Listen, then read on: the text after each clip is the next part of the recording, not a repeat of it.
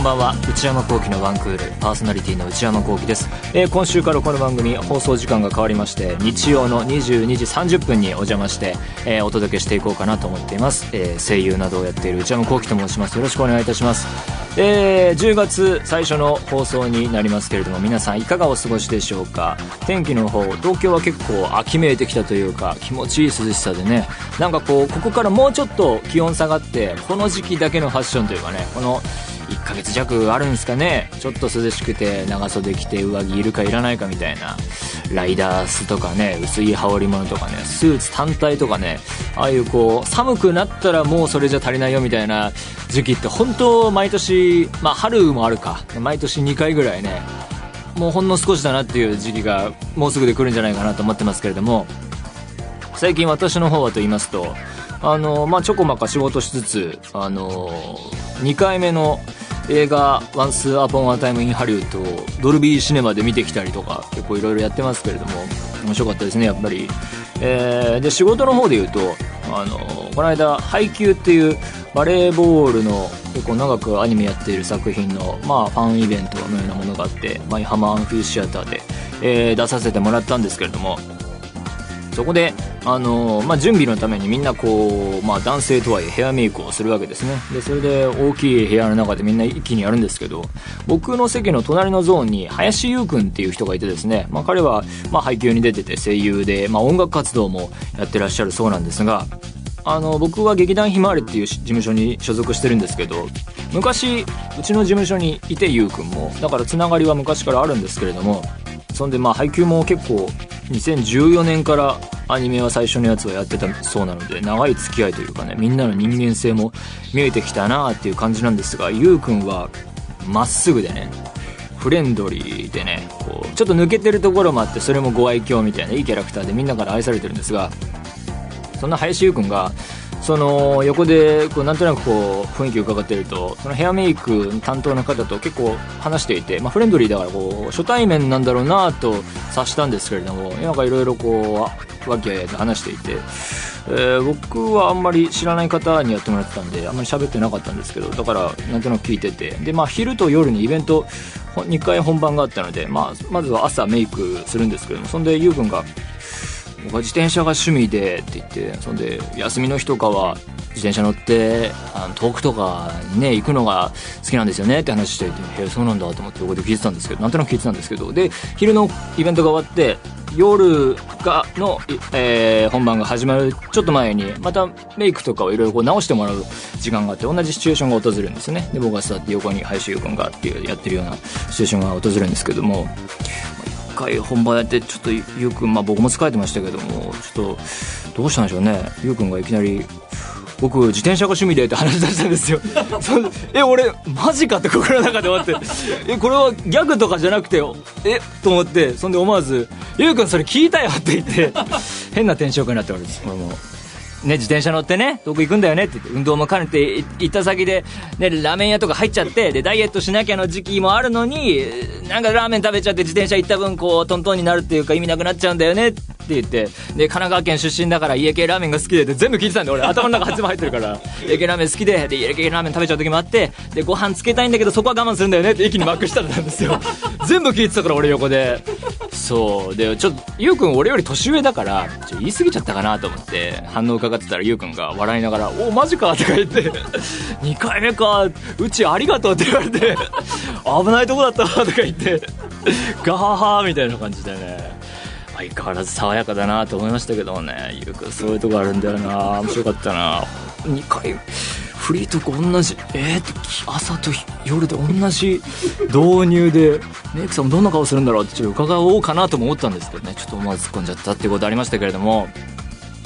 この番組話変わりますけれども今週の放送分から、えー YouTube での配信がスター配信というかねそこでも聞けるようになるっていうのが始まるんですけれどもこれあのそもそもは私がどうかなって言い出した部分がありましてで私自身はこの YouTube 最近の YouTube の動向っていうか YouTuber の動画とかあんまり見ず知らずっていう感じで全然知らないのでそのこれから動画配信やろうとかそういう具体的に、えー YouTube だからできることをやろうっていう路線は今のところ全く案としてではなくてですね、まあ、目的として普通に、えー、この、まあ、ラジオ番組を聴ける、えー、ルートを増やそうっていう意味合いなんですけれども、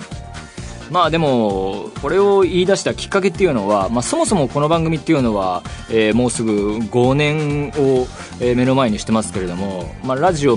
昔から聞くの好きだからこうラジオ番組らしさってなんだろうねとかこうオールドスタイルというかこう、まあ、毎週毎週1本、えー、撮っていきたいって言い出したのもそうですし、まあ、毎週リアルタイムで聞きたいラジオ番組ってなんだろうみたいな変なこだわりも、まあ、根底に少しありながらやってたんですけれども私は今年の頭にこう久々にラジオを新しく買ったんですよね。前のが壊れてて据え置き型のラジオを。でその商品っていうのは新製品だったんですけれども、まあ、予約録音できて、まあ、ポータブルで持ち運びも可能でパソコンにもつなげるみたいな、えー、買ったんですけれども使おうと思って買ったものの家に置いても全く使わないっていう状況が続いて。まあだからこう家の電波どこいいんだろうみたいな探すのがめんどくさいとか。で予約録音設定するのも手間だなって思ったし前はやってたのにね。でコードつながったまんま使わなきゃいけないのも面倒だなとかアンテナが張るとしたらこれつながらなきゃいけないとかっていうんで。だからそれまでそのラジオ壊れてから何してたかっていうと、まあ、ラジコとかねタイムフリーとか駆使して聞いてあと今はラジオクラウドとかもありますから。なんかそのじそんな自分の状況を見て見るにつけてもああこれでいいのかなとか思ったりして。だから今年こう昔からラジオを好きだったっていう自分はある種死んだというかね。でもその一方でラジオ的な音声コンテンツがをこう日々必要としている自分は生きていて、えー、という状況はを感じてでこの番組はそもそもなんかリアルタイム性というか毎週毎週こう時事問題を扱うわけでもなくえ、なんかこう聞き逃せない何かがあるわけでもないのでで過去の放送分もポッドキャストの、えー、アプリとか iTunes 通せば全部聞けるようになってるし、まあ、スポンサーも特別なく、えー、やってるね番組で、まあ、ビジネスやってないビジネスになってない番組ですからそれで行くんだったら YouTube に流すのも同じというかねまあ聞く側としては楽じゃんという結論になりましてというんで始まったって感じですね。まあでも YouTube 始まりラジコ始まりタイムフリーとかの機能もつきで今はポッドキャスト TBS ラジオとかねポッドキャストが基本的には終わってラジオクラウドに移行してっていう状況の中でなんかこう時代の変わり目というのも感じますし自分自身もこう地上波のラジオを聞いてポッドキャストをそれに追加してっていうんじゃなくてまあそのラジコとか駆使して聞いてるなっていう部分もあるのでなんかそういう変化だったなというふうに振り返ってみると思いますけれどもまあそんなこんなでこういう形になったという感じでございます。ということで今週もやっていこうと思います。それでは内山昂輝のワンクールスタートです。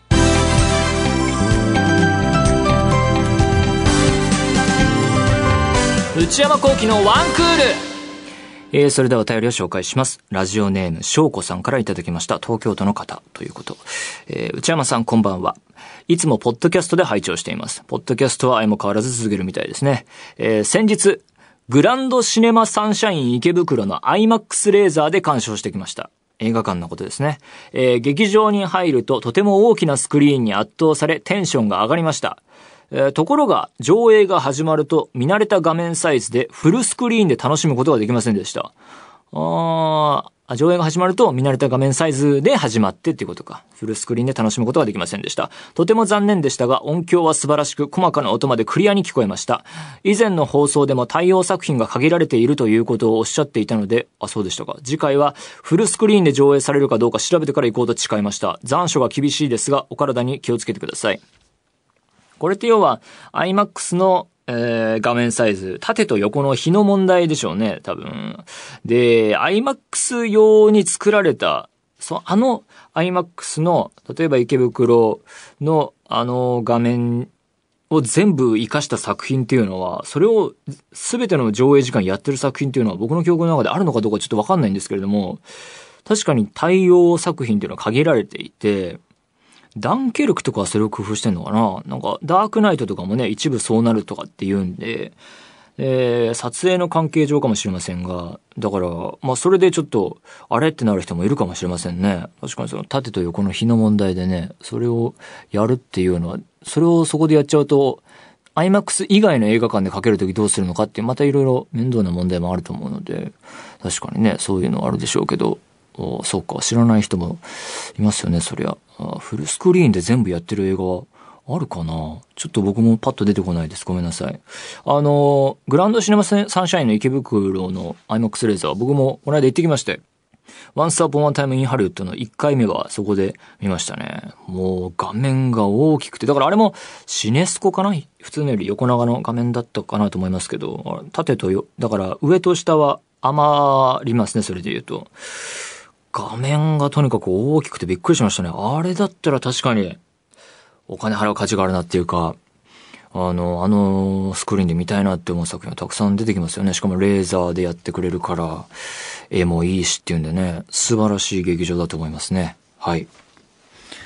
ということで、何でもいいので送ってみてください。皆様からのお便り引き続きお待ちしています。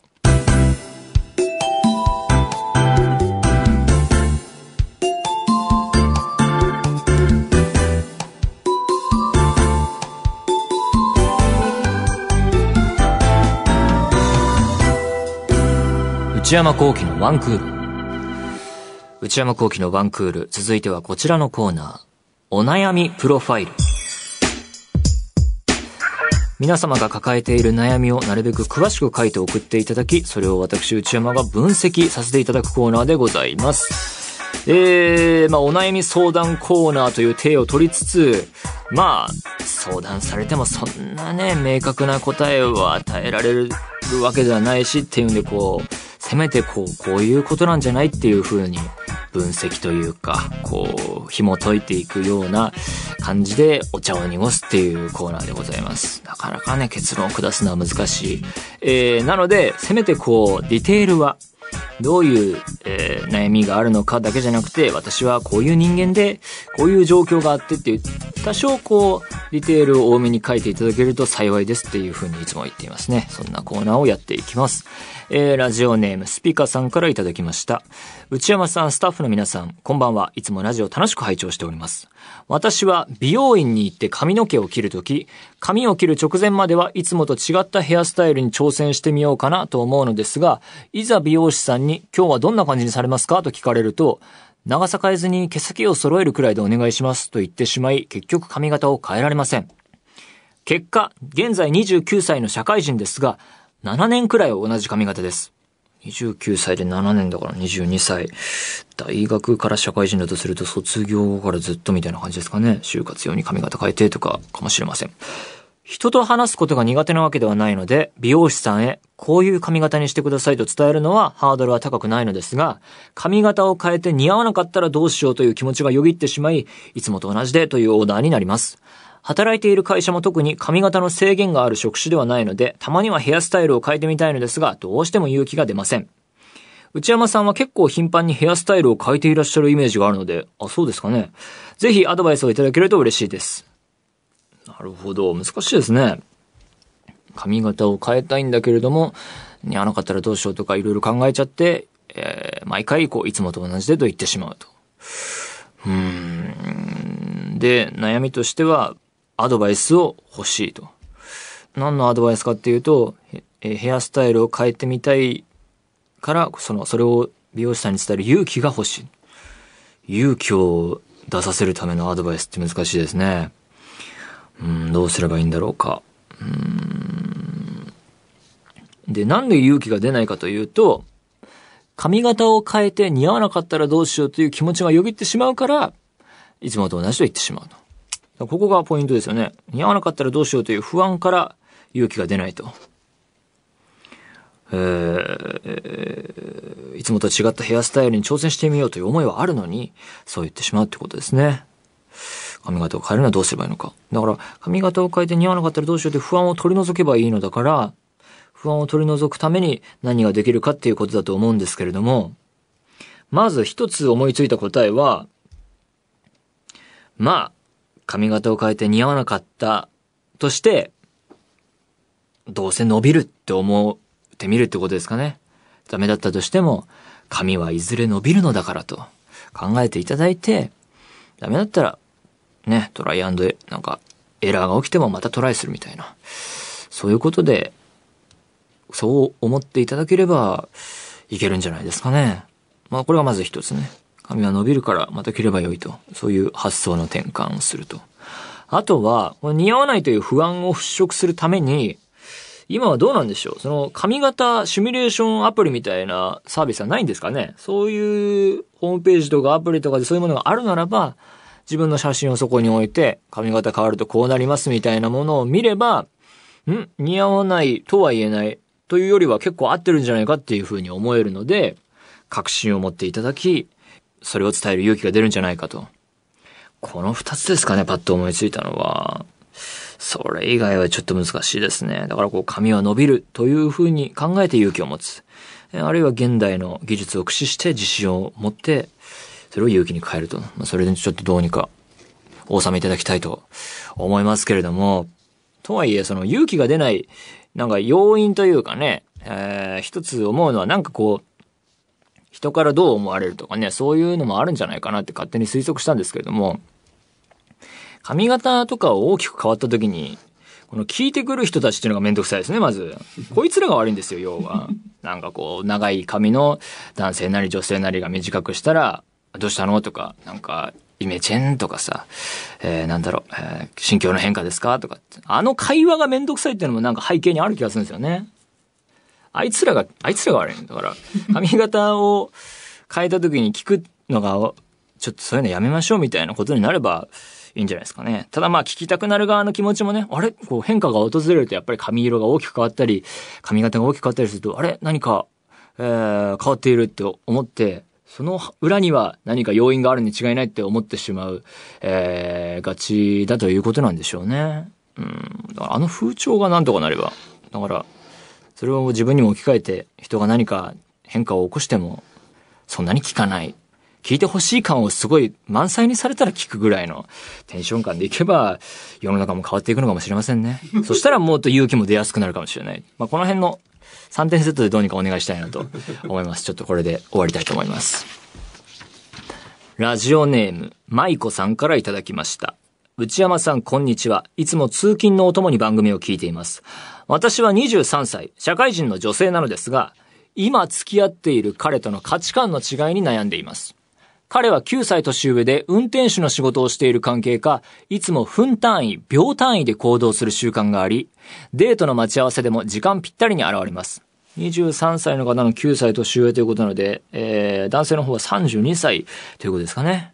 えー、一方私は時間にルーズで、待ち合わせの時間通りに来たことがほとんどありません。あら。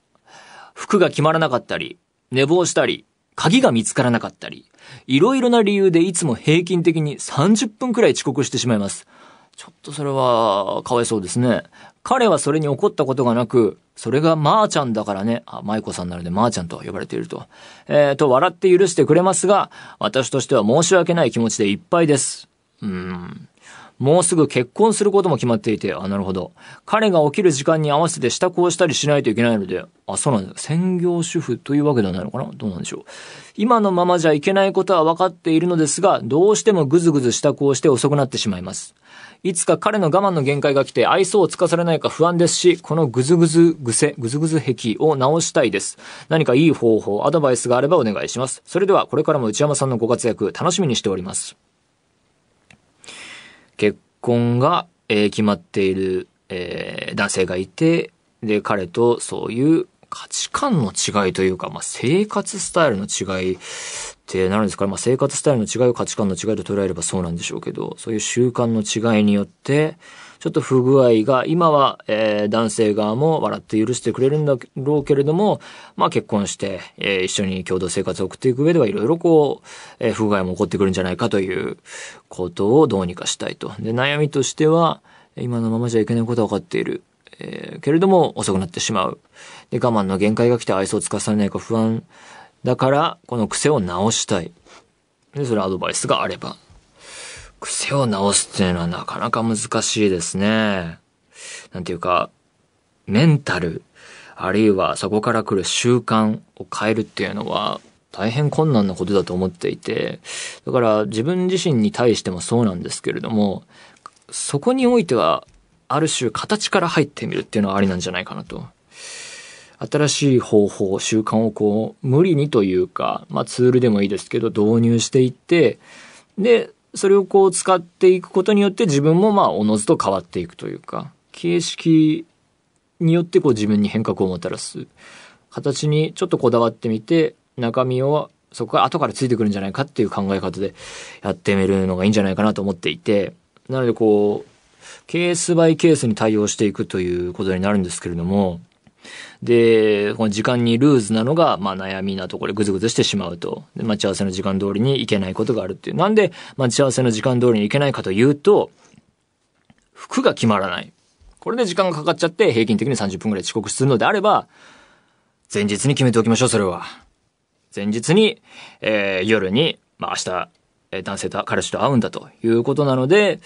天気とか見て、えー、その次の日に何をするのかっていうのを考えてみて、それに合った服装、まあ、気候だったり天気とに合わせて、えー、する内容に合わせて、行く場所に合わせて、前日に決めて、ハンガーにかけておきましょう。なんならもうアイロンも、かけてもいいかもしれません。コロコロもしておきましょう。これでこう、フィックスしておくと。そうすればこの時間はもう必ず減らせますね。インナーとかも言っておきましょう、そこは。靴下も決めておきましょうね。靴も決めておきましょう、もちろん。それでもう全部フィックスさせて、カバンももちろん決めておきましょう。カバンの中身もちゃんとフィックスしておかないと。いろいろこう、行く場所によって必要なもの変わってくると思うね。それもまあ決めて決めて決めて、保険かけてかけてかけて、えー、で、それで決めておけば、これは解決と。で、次は寝坊したり。これ寝坊したらそれはね、遅刻してしまいますよね。寝坊に関してはやっぱり、時計増やすとかですかね。アラームの数を増やす。スヌーズ機能とかは駆使されてるんでしょうけれども、その物理的に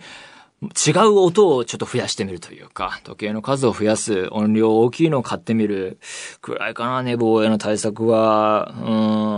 うん、早、その、普段、えー、より早く起きてみるとかね、そこで、その、ベッドの上でぐずぐずしてる時間も、込み、込み、込みで考えて、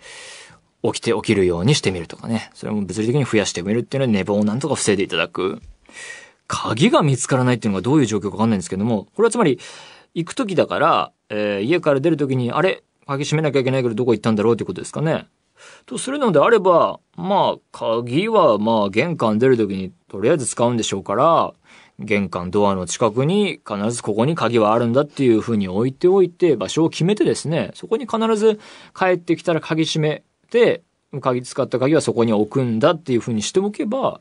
鍵はすぐ見つかるんじゃないのかなと思いますけれどもね。だから遅刻、故に遅刻しない。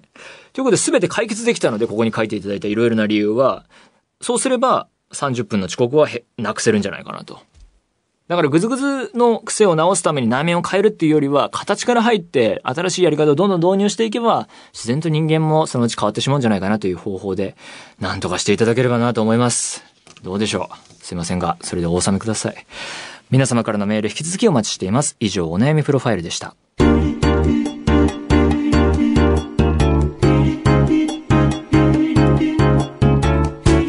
内山幸喜のワンクール。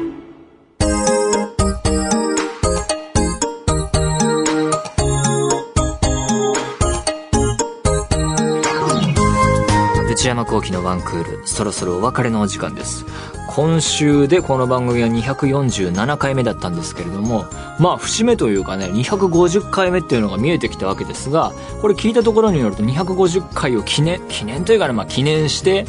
何かしらのスペシャルをやるんだと、この番組のプロデューサーの内田さんはおっしゃっていたんですけれども、何をやるのか私も知りません。本当に知りません。ちょっと怖いですよね。なんかやるんだって言われるとね、何をやるんでしょうね。ただ、その、今年、2019年放送をやりきると、5年この番組をやったことになるそうでね。5年ってね、なんか長いんだか短いんだかよくわかりませんけれども、まあ歴史といえば歴史なのでね、あっという間だなと思っていますけれども、まあとりあえず250回で何かが起こるみたいです。皆さん、お楽しみにっていうほど僕は中身を知らないので、えー、ただ情報だけ置いておきます。番組では引き続き皆様からのメールをお待ちしています。現在募集中のコーナーは、私に10分喋ってほしいトークテーマを提案していただく、内山さん、これで10分お願いします。これ私あんまり好きじゃないんですけれども、10分ひたすらなんか単語をもらって喋るみたいなことをやるみたいですね。買い物部長の私内山の財布をこじ開けられるような買いな商品をお勧めしていただく内山さんこれ買いです。今抱えている悩みをなるべく詳しく教えていただくお悩みプロファイル。皆様のブルーな思い出をポエムにしていただくブルーポエム。そして皆さんの身の回りにいるマイペースすぎる人を報告していただく内山さん打ち上げ来ないってよ他にも最新の流行を少しだけ覗いてみるトレンドハッシュタグ私が最近見た映画についてただひたすら語るムビログそして話題になっているエンターテインメント作品などの普段は表に出ない関係者の方にお話を伺う中の人インタビューこれらのコーナーで取り上げてほしい商品や作品、人物なども募集中です。すべてのメールはこちらのアドレスでお願いいたします。one.joqr.net one.joqr.net 番組公式ツイッターアカウントは、アットマーク、one, アンダーバー、joqr です。こちらもぜひチェックしてみてください。えー、ポッドキャストと YouTube でも配信中です。こちら、前回の放送では月曜日更新とお伝えしていましたが、それは違います。変更になりました。毎週火曜日更新とさせていただきます。えーよろしくお願いします。まあ、だから日曜に放送しまして、その放送したやつが火曜に、ポッドキャストと YouTube でもお聞きいただけるということになります。よろしくお願いいたします。それではまた来週、さようなら。